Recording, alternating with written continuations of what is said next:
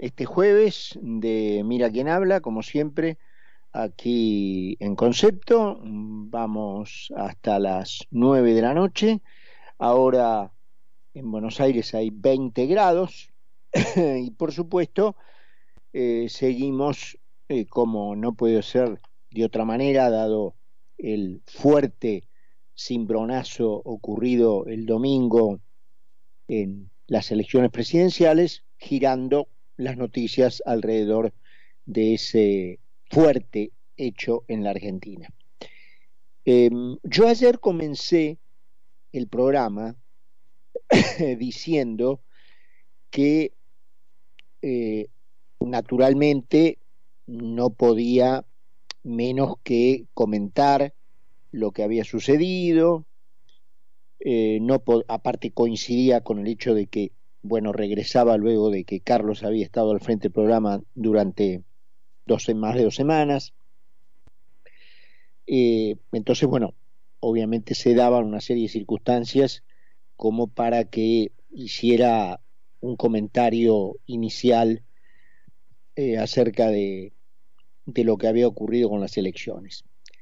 Pero, si ustedes recuerdan, los que estuvieron ayer por aquí, puse eh, una salvedad o hice una salvedad antes de arrancar el comentario en el sentido de que lo iba a hacer em, bajo la idea o suponiendo para el beneficio del debate que la elección llevada a cabo el domingo había sido legítima. Es decir, que eh, por supuesto, los resultados reflejaban eh, el conteo de una votación limpia que había respetado las distintas opciones que los ciudadanos se supone habían tenido en el cuarto oscuro. Em, y que entonces lo que dijera estaba como colgando de ese hilo. Em, hoy, lamentablemente, 24 horas más tarde, esas sospechas de que todo lo que se diga, incluido lo que digamos hoy aquí en el programa, el reportaje que hagamos, lo que charlemos con Carlos Poncio, eh, está aún más supeditado, más puesto en duda y más bajo la salvedad de decir, todo esto es en función de pensar que lo que ocurrió fue legítimo. Porque, repito, cuantas más horas pasan, son más los documentos, pruebas, videos, evidencias que se reúnen para em, concluir que lo que ocurrió el domingo no fue legítimo. No em, se cumplieron las condiciones mínimas que garantizan una elección no fraudulenta. Eh, con este criterio soy consciente de que todo lo que digamos, empezando no por el comentario del resultado, sino por el mismísimo resultado, todo está, digamos, sujeto a la duda o pendiente de la duda. Em, que se ha producido un fraude poco menos que monumental en muchísimas regiones del país a fuerza de no solamente falta de boletas, sino directamente la destrucción de votos emitidos y firmados por las autoridades de mesa. O sea, el nivel de delito cometido, que se habría cometido el domingo, más allá de las historias de fraude profundo que tiene la Argentina, porque la Argentina tampoco en este punto es un país inocente, pero yo creo que frente a todas las evidencias que se van mostrando y que se hacen públicas, todas esas historias del pasado van quedando a la altura de un poroto al lado de lo que habría ocurrido el domingo. Que aparezcan bolsas enteras, no de boletas, de votos emitidos, ensobrados y firmados por las autoridades de mesa en bolsas de basura en la calle, yo les aseguro que nunca lo vi. Nunca lo vi. Sí, las típicas acusaciones de faltas de boleta. Nunca había visto que la falta de boleta fuera un hecho de resignación completa y que las autoridades invitaran a la gente que quería votar las opciones cuyas boletas faltaban a que se fueran. Eso yo tampoco nunca lo vi. Eso yo tampoco nunca lo vi. Que las autoridades de mesa inviten a los ciudadanos que querían votar opciones cuyas boletas faltaban a irse sin votar o a ofrecerles la opción de votar en blanco, eso nunca lo vi. Tampoco. Pero encontrar bolsas enteras de votos emitidos en sobres firmados por las autoridades de mesa, yo creo que ya eso eh, es el colmo del delito electoral. Entonces, eh, todos los análisis, digamos, porque no, sabemos quién ganó realmente. Es decir, ya está en duda quién ganó.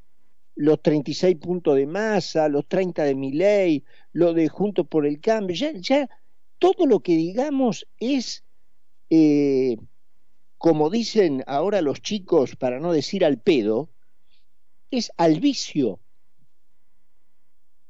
Todo lo que, todo análisis que podamos hacer, lo vamos a hacer igual, repito, bajo el supuesto de que lo que ocurrió fue cierto. Em, porque la gente sigue hablando, los políticos siguen hablando, eh, los, eh, que, los, los candidatos que siguen siguen haciendo declaraciones, los que hasta el domingo fueron candidatos siguen haciendo declaración, entonces, bueno, nuestra obligación profesional es comentarlos y dar nuestra opinión. Pero todo está relativizado porque las evidencias acumuladas que son públicas y que son cada vez más frecuentes y evidentes son de tal gravedad, de tal amplitud y de tanta consistencia que ponen en, repito, una situación de relatividad todo lo que digamos. Una vez más, lo vamos a decir igual porque la realidad sigue andando y obviamente lo que ocurrió el domingo y el resultado eh, que se dio por cierto, se va a tener por cierto, lamentablemente. Y el, y el fraude habrá sido consagrado. Eh, entonces vamos a hacer los comentarios como si lo que ocurrió el domingo fuera verdad. Pero también es nuestra obligación decir que estamos en conocimiento y en posesión de evidencias que supongo también estarán en manos de las autoridades, lo que ocurre que eh, no existen todavía antecedentes en la Argentina de que eh, las autoridades electorales hayan hecho algo alguna vez frente a denuncias. Repito, nunca ocurrió lo que parece haber ocurrido el domingo. Lo que parece haber ocurrido el domingo y las evidencias que yo vi de lo que ocurrió el domingo, yo nunca lo había visto antes. Entonces, puede ser que antes las autoridades tengan una historia, un historial de no haber actuado y a lo mejor frente a esta grosería sí actúan. Yo no lo creo, soy pesimista.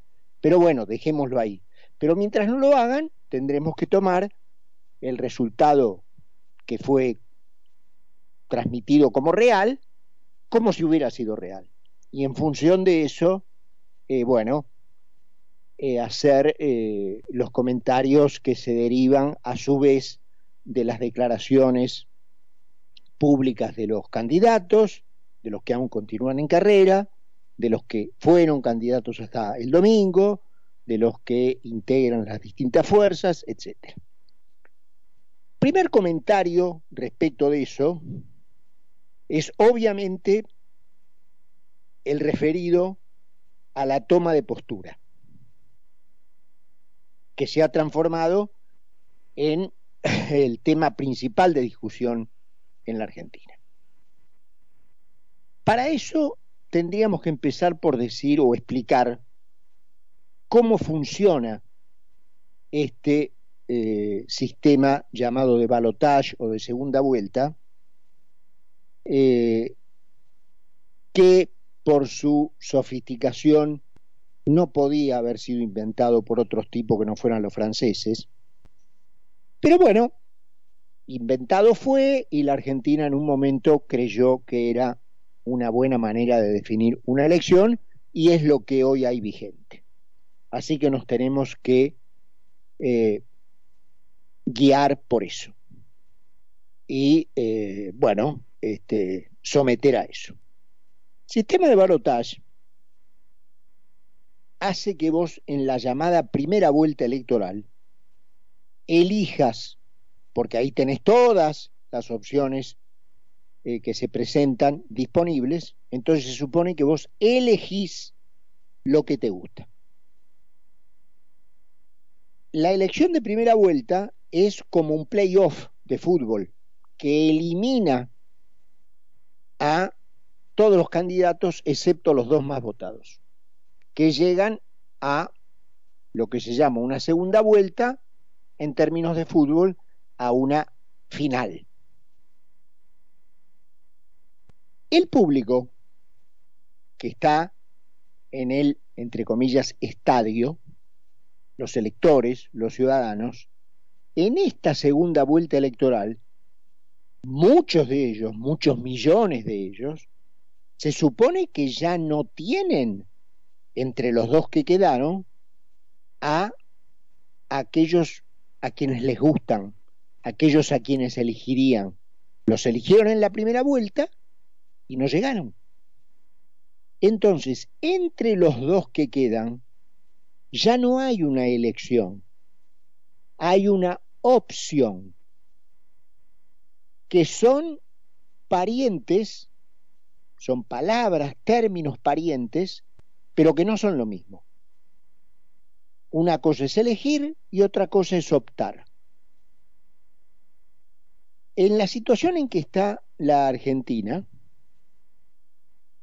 decir que no vas a optar por ninguno de los dos, porque uno es un tal por cual y el otro es un pajarraco y el otro... Es, digámoslo con todas las letras, favorecer la continuidad del kirchnerismo camporista en el gobierno y teniendo en cuenta al personaje que hoy es su candidato a presidente, probablemente el comienzo de la pavimentación de otros 20 años de, esta, de este desastre,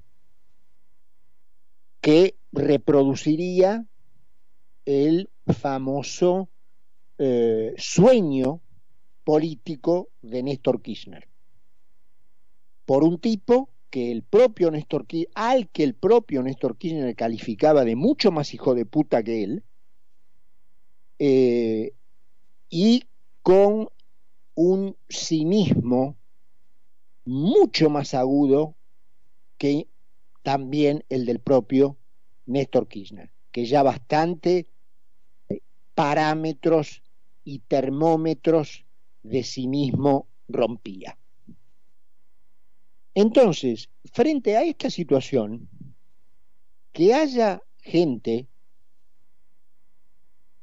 eh, que diga que mi ley y Massa están para ellos en un pie de igualdad en cuanto al nivel de rechazo que le causan, eh, yo mm, les voy a decir una sola cosa, a muchos seguidores de Twitter los leo, entonces muchachos, todo bien, ustedes no están ni con uno ni con otro, muy bien. Les, voy a decir esto de onda, de onda. Eh, no quiero leer, no quiero leer a partir del 10 de diciembre un solo tweet de ustedes quejándose del el gobierno de masa, del kirchnerismo, de la corrupción, del robo, de los arreglos, del dinero robado, de la miseria, de la pobreza, del relajo corrupto, del narcotráfico, de la falta de seguridad en la Argentina. No quiero una coma de tweet respecto de esos comentarios.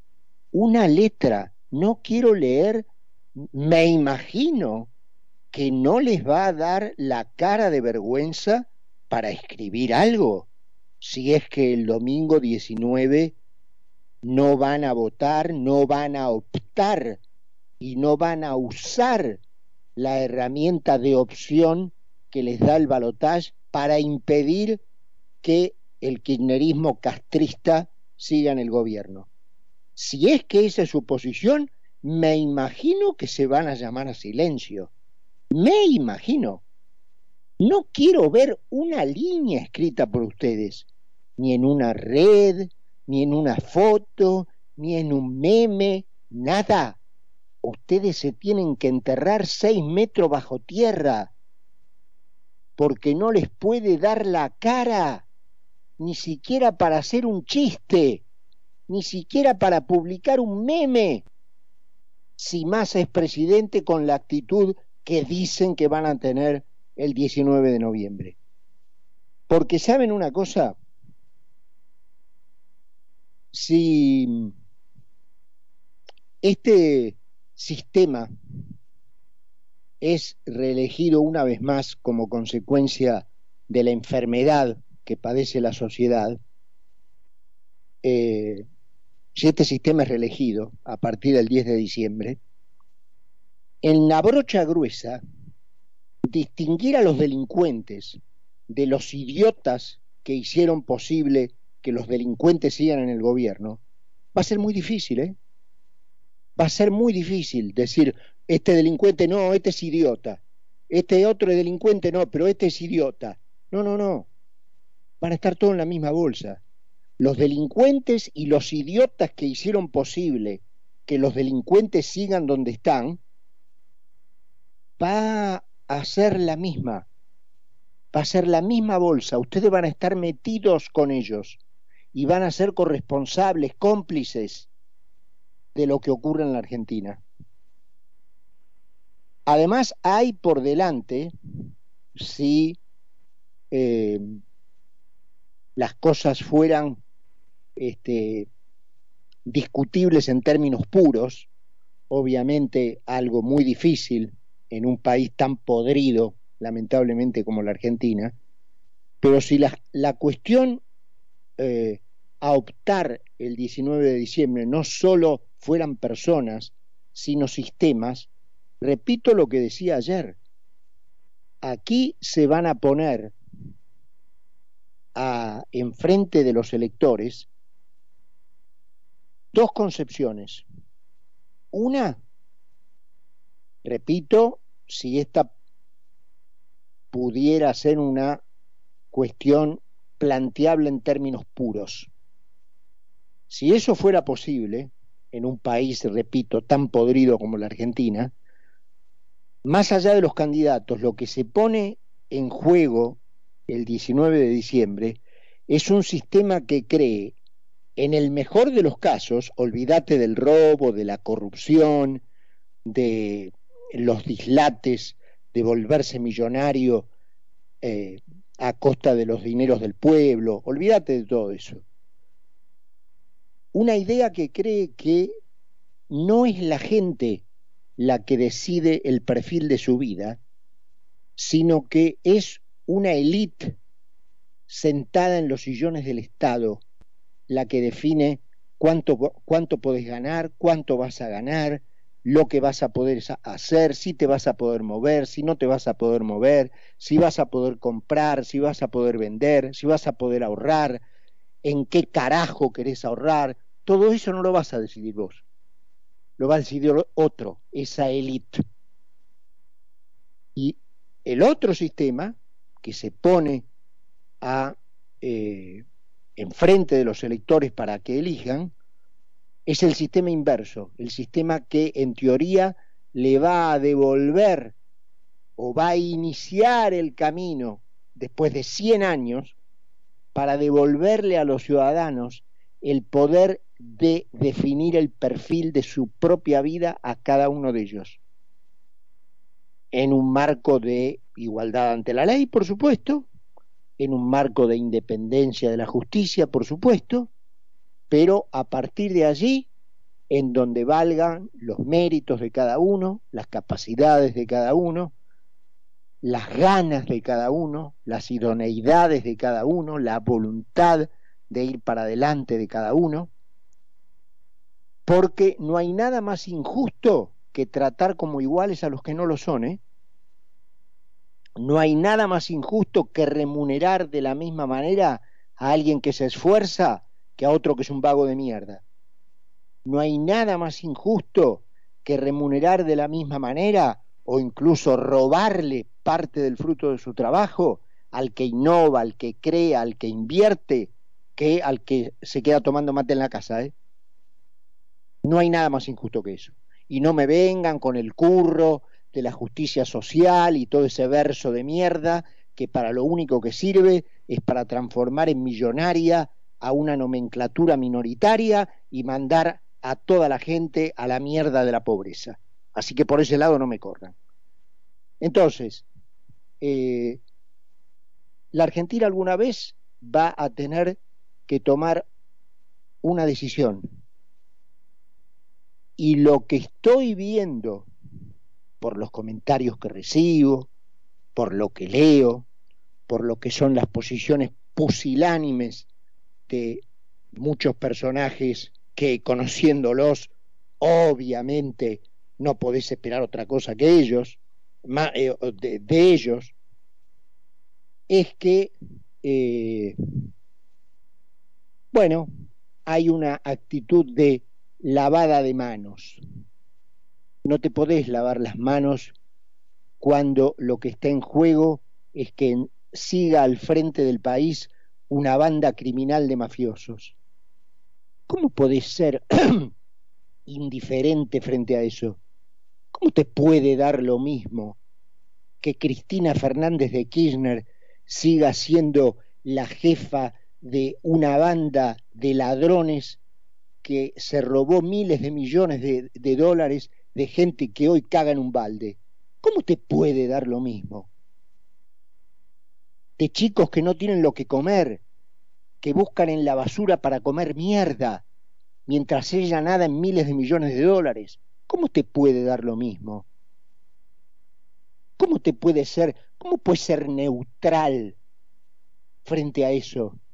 No olvidemos que la Argentina se dio el lujo de ser neutral frente a Hitler seguimos con la misma pelotudez, pero puede ser que, no, que tengamos tan poca vergüenza de ser neutrales frente a la inmundicia como lo fuimos en la Segunda Guerra Mundial, frente al genocidio, frente a, la, expresión más eh, parecida al estiércol que haya dado la humanidad, que mató a 50 millones de personas. Y nosotros fuimos neutrales y lo proclamamos a los cuatro vientos y no aprendimos nada de eso. Y ahora cuando la desgracia ocurre en el país, cuando medio país es pobre, cuando tres de cada cuatro chicos menores de 14 años no tiene para comer, decimos que da lo mismo continuar con este sistema que probar con algo nuevo? ¿Pero qué tenemos en la cabeza? Mierda. Porque, en definitiva, bueno, eh, los países son el resultado de, del promedio social que lo habita, ¿no? Entonces, eh, la verdad que da bastante vergüenza tener que escuchar lo que uno tiene que escuchar. Vamos a ir redondeando esto, 8 y 25, vamos a ir a la, a la presentación del programa, después tenemos una breve pausa y ya nos vamos a meter con nuestra entrevista y con nuestra charla con Carlos Poncio. 8 y 25 minutos en Buenos Aires, hay 20 grados, hacemos todo eso y nos encontramos en un minuto. Carlos Mira y Carlos Poncio hacen Mira quien habla por concepto 955.